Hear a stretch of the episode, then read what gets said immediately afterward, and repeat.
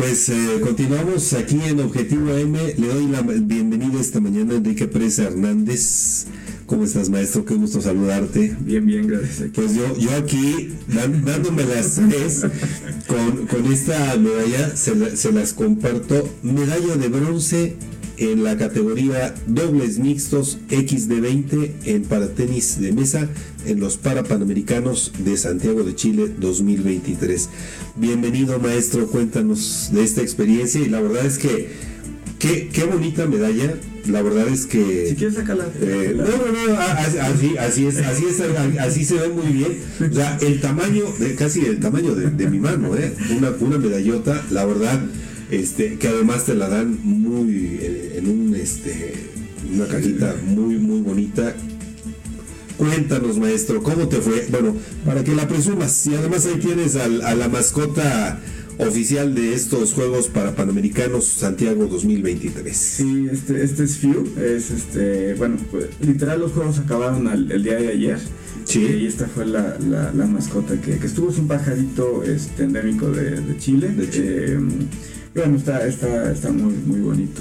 Por supuesto. Y bueno, pues, pues platicar toda la experiencia, pues nos vimos justamente cuando estaba como todo en este proceso de, de preparación. Exactamente, sí. Estuve, este, pues han pasado muchas cosas, han pasado muchas aventuras. Eh, nos fuimos a unos juegos de preparación en Asia, estuvimos por allá por este... Estuvimos compitiendo en Corea, estuvimos compitiendo en Tailandia, en Pattaya, y estuvimos compitiendo en Tokio también. Por ahí estuvimos preparándonos. Y bueno, pues ahorita fueron los Juegos en, Chile, los para Panamericanos, eh, lo que te comentaba ahorita. Eh, bueno, yo competí en tres eventos, competí en el evento de individual, competí en el evento de dobles varonil y en dobles mixtos. Fue aquí en dobles mixtos donde conseguí la medalla de, bronce junto con mi pareja eh, Scarlett Góngora. Ella, ella es. ¿Ella de dónde es? Ella es de Quintana Roo. Correcto. Ella es de Quintana Roo. Este. Mm, y, bueno, eh, como te decía, o sea, eh, para acceder el pase directo a, en este caso a París, tuve que haber ganado en los individuales, no se dio, estuvo muy, muy peleado por ahí, me tocó contra un ecuatoriano contra el que quedamos muy, muy igualados, pero al final se llevó la, victoria y él avanzó de, a, las siguientes fases. Eh, al final quien se lleva, que ya creo que lleva dos años campeón, es un brasileño, Luis Filippi, es el que se lleva la, la medalla de oro. Nosotros como delegación mexicana, pues no creo que nos fue bastante bien. Eh, se consiguieron, creo que fueron nueve medallas de bronce y una medalla de oro. Eh, la medalla de oro fue de Claudia Pérez. Ella, ella con esa medalla de oro tiene el pase a este a París. Solamente en la disciplina en la que tú participaste. Sí, solamente, sí, sí, sí, correcto. sí, solo en tenis de, para tenis de mesa. En, en total, en, en todas las disciplinas creo que México quedó, digo, ya no revisé el medallero ayer en la noche, pero antier, o sea, un día antes de que terminara, íbamos en cuarto lugar y creo que llevamos 25, 26 medallas de oro y más de ciento y fracción medallas en, en total. La verdad es que eh, han sido buenos resultados, en, en ese sentido eh, pues bueno, creo que en Lima se quedó en tercero, ahorita creo que se quedó en, cuarto, pero bueno, se, ha estado luchando ahí bastante. Pregunta, ¿ustedes como deportistas eh, paralímpicos tuvieron el apoyo necesario, suficiente? Me refiero al apoyo en todos los sentidos, principalmente el económico, en la parte de infraestructura, de, logística, por parte de la CONADE. Ok, es una buena pregunta, o sea, y en esta ocasión me gustaría responder... Eh, pues honestamente, o sea, para la parte de Santiago, la verdad es que Conade hizo, eh, hizo pues, todo. o sea, nos dio toda la parte de uniformes que traigo ahorita, toda la parte de viajes y demás. Y a nosotros nos apoyó con la gira hacia anteriormente. Sin embargo, creo que no, no es el caso de, todos los compañeros. Eh, hubo, en algunos casos en los que no, hubo como todo ese apoyo. Y ahorita pues no tengo queja alguna con la con Digo, de repente detallitos, este. Pero, ¿no? Pero, a lo mejor también tuvo que ver el, el que, por ejemplo, los presidentes de cada federación deportiva eh, eh, hicieran los trámites correspondientes para poder contar con el apoyo, yo quiero suponer. Sí, ahí, ahí, la verdad es que eso da para que otro día me venga y a sentar a platicar contigo. no, y, me va a dar mucho gusto platicar al respecto. De todo lo que pasa, de todo lo que pasa ahí. O sea, sí, sí han sido eh, tiempos complicados, especialmente las relaciones federación eh, CONADE, porque no solamente es CONADE, en este caso fue la COPAME la que, la que hizo como todo este apoyo. Eh, digamos que de repente eh, la parte de la CONADE y la parte de todo lo que tiene que ver con Comité Olímpico están separados, tienen presupuestos separados. En este caso nosotros, por aquí lo voy a traer, pero baja aquí. COPAME, ¿cierto? El logo de la, ¿Que, que la COPAME es que la Confederación... El Comité Paralímpico Mexicano. Ah, correcto, Comité Paralímpico. Y ellos fueron quienes nos apoyaron con todo el tema de uniformes, con todo el tema de viajes. Correcto. Y demás. Eh, y creo que el viaje a Asia en esta ocasión sí fue con ADE en particular. Ahí no estoy como totalmente seguro. Sí tuvimos que, mandar algunos este, escritos, pero al final decidieron apoyarnos justamente para llegar lo mejor, lo mejor preparado. Entonces, en esta ocasión, eh, de parte de Copame, la verdad es que la verdad es que bien. O sea, te digo, detallitos probablemente que los uniformes sí nos lo dieron como dos días antes o tres días antes de irnos. Este, pero bueno, pero bueno con uniformes. ¿no? Con uniformes, nos, nos vistieron bastante bien. De hecho, me tocó, me dijeron de modelo para desfile de. Ah, mira, qué bueno, muy bien. Oye, eso, y, y, bueno, a ver, tú eres guamantleco por adopción, ¿no? Este, pero te, tú eres guamantleco porque ya estás viviendo acá tienes eh, tu actividad laboral fuera de acá, pero ya estás de planta aquí en Huamantla, bueno, pues te adoptamos como Huamantleco.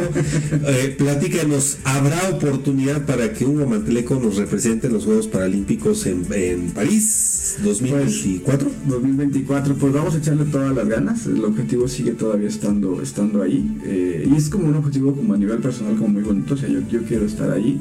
Eh, ahorita hay unos eventos clasificatorios todavía en mayo, eh, que justo lo que platicábamos ahorita es que todavía no tengo claro en qué, en qué país van a ser. Y bueno, la intención es estar ahí representando y buscando ese pase.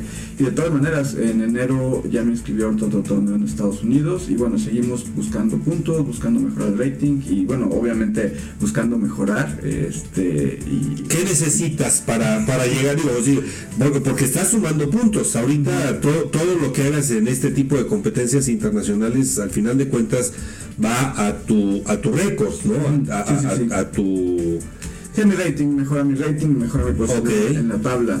Eh, pues bueno, pues, en este evento, por lo que tengo entendido, pues básicamente es ganarlo. Eh, y sí tiene su grado de dificultad, porque digamos que es a nivel mundial. Eh, todos los que no lograron clasificarse en sus eventos regionales, es decir, en el evento de América, en el evento de Europa, en el evento de Asia, de Oceanía y demás, Correcto. pues van ahí a la, a la clasificación.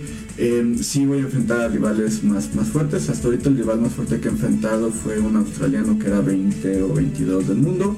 Entonces probablemente el, tipo de rivales que me toque enfrentar pues sean de ese, de ese calibre. ¿no? En esa ocasión no le gané, creo que hemos mejorado bastante, creo que podemos dar batalla, pero evidentemente pues no es fácil, no, es como que vaya a llegar y claro, claro, claro. Se que, tiene que ver con, eh, no lo sé, tú, tú estás eh, dedicado de manera profesional a esto, digo, porque a lo mejor también eh, en otros lugares, en otras latitudes, pudiera ser que esos deportistas estén 24/7 dedicados al, al, deporte, ¿no? Sí, ese es un punto bien importante. O sea, yo te puedo decir que realmente mi preparación fuerte empezó en marzo de este año. Eh, anterior a eso sí le dedicaba pues una buena cantidad de horas, pero definitivamente no tantas como le he dedicado a partir de marzo y a partir de los últimos tres meses.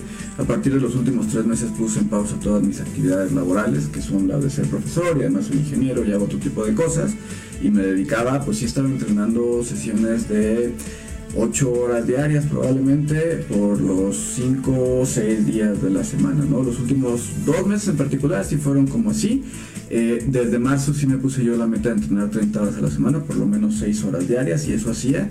Pero claro, al final del día creo que una de las dificultades que tenemos como deportistas y como deportistas con discapacidad en México es pues de dónde, pues de dónde sacamos dinero para, para, subsistir, ¿no? Y, y la otra, que aquí por ejemplo donde, donde entrenas, porque acá no hay infraestructura, no hay este, lugares donde puedas, bueno, creo yo, ¿no? Este, maestro, a ver, cuéntanos. Sí, aquí la selección de Tlaxcala entrena en Tlaxcala Capital y en algunas ocasiones he ido para allá y he entrenado con la entrenadora Olga, que es la que lleva a los deportistas del estado convencionales, también me apoyaba a mí con el entrenamiento y también pues nos terminamos viendo en algunos casos a Puebla al seco, ¿no? Ahí también hay otro centro de entrenamiento y en Puebla capital también. Sin embargo, yo pues por la cercanía y por las facilidades que tengo en la Ciudad de México y porque digamos que deportivamente hablando a donde estoy inscrito es en la Ciudad de México, pues es allá donde me iba a entrenar a mi club y ya para el entrenamiento del, eh, dentro de la Copam y dentro del, deporte paralímpico, pues el centro de concentración está en la Ciudad de México. Entonces, pues sí, desde marzo he tenido un ritmo de vida de estar yendo a la Ciudad de México, me regreso, me voy, me regreso, me voy, me regreso. Los últimos meses sí me la había pasado prácticamente este, todo el tiempo allá y más conforme se acercaron las fechas, pues justo esto de, ay, es que tienes que estar el domingo por la presentación de uniformes, tienes que estar tal día porque tienes que hacer este trámite y Ahorita regresé acá y aquí normalmente pues entreno literal en mi casa, ahí tengo una mesa, tengo un robot, este, tengo aparatos para hacer ejercicio y ahí es donde lo hago. Y, y, sí, le decía justo a mi esposa, le decía, bueno, voy a buscarme a alguien que, este, que le interese un poquito y yo le, enseño un par de cositas ahí para que me eche la mano para la parte del entrenamiento. Para que estés aquí en Guamante. Para que esté, pues quizá no todo el tiempo porque al final del día el tema de fogueo pues es, importante y, obviamente el, enfrentarte, yo juego una liga Ciudad de México, más o menos, ahorita es una vez al mes, yo tengo partido este fin de semana, eh, pero sí, por lo menos para que no sea tan pesado el tema de del desplazamiento, ¿no? De estar, de, estar, teniendo de aquí para acá. Porque también al final del día me dicen, bueno, en Tlaxcala puedes ir a, la, entrenar con los de allá y es como, pues sí, pero tal unas 40 de ida, 40 de regreso, este, y combinado con otras actividades, pues ya, claro. pues ya de repente es más tiempo el que viajas que el que realmente le estás dedicando efectivo al, al entrenamiento, ¿no? Pero pues hay que, o sea, buscamos las formas y las maneras de, de llevarlo a cabo y este, y sí, o sea, yo, yo la verdad es que aquí estoy muy tranquilo y muy muy a gusto. Este, pues es, un, pueblo muy bueno. Pues ahí, es, ahí está la invitación de Enrique Presa para que si alguna persona del auditorio eh, le gusta, tiene algunas nociones, más o menos sabe, digo, porque si te digo yo, ni agarrar la raqueta sí, este, pero si hay alguien que, que cuente con, con estas eh, posibilidades, ¿Cómo te puede contactar para, para esto? Pues yo creo que en, Instagram, eh, que estoy como de presa84, me puede mandar un, mensaje. Este, Perfecto. y podemos, podemos platicar. O sea, al final del día, yo lo que estaría buscando sería como algún sparring que me ayude a estar tirando algunas bolas y como apoyarme con algunos. Por supuesto, que no es lo mismo que, que entrenar con el robot. Digo, tendrás su grado de dificultad, pero al final, al final de cuentas llegas a, a, predecir al robot, ¿no? Y en cambio a un ser humano, pues sí, no, difícilmente. exactamente, exactamente. Oye, eh, maestro Enrique Presa, quiero agradecerte el que hayas aceptado platicar con nosotros. Eh, recibe nuestra felicitación por este, este logro, esta medalla que a lo mejor muchos la pueden ningunear, ay, es de bronce, hubiera caído de plata, de oro, pero al final de cuentas eso representa un gran esfuerzo, un gran trabajo y, el haber vencido a muchos que se quedaron en, eh, el, pues, en el camino, ¿no? Es decir, estás entre los tres primeros a nivel eh, continental en esta disciplina. Y creo que es algo que merece reconocimiento, un aplauso. Y bueno, pues deseamos sinceramente, Enrique, que en esta lucha por conseguir un espacio para eh, París 2024 lo puedas alcanzar. Vamos a seguir muy de cerca y esperamos que en la próxima visita que, nos, eh, nos regales sea para decir, sí me voy a París y vamos a hacerlo de esta manera. Va, perfecto, claro que sí, pues te agradezco también mucho la invitación. Al contrario, sí, pues, sabes que su casa. Aquí estamos a las horas. Pues muchísimas gracias. Enrique Pérez Hernández, él es eh, medalla de bronce categoría dobles mixtos XD20 en para tenis de mesa en los para, para panamericanos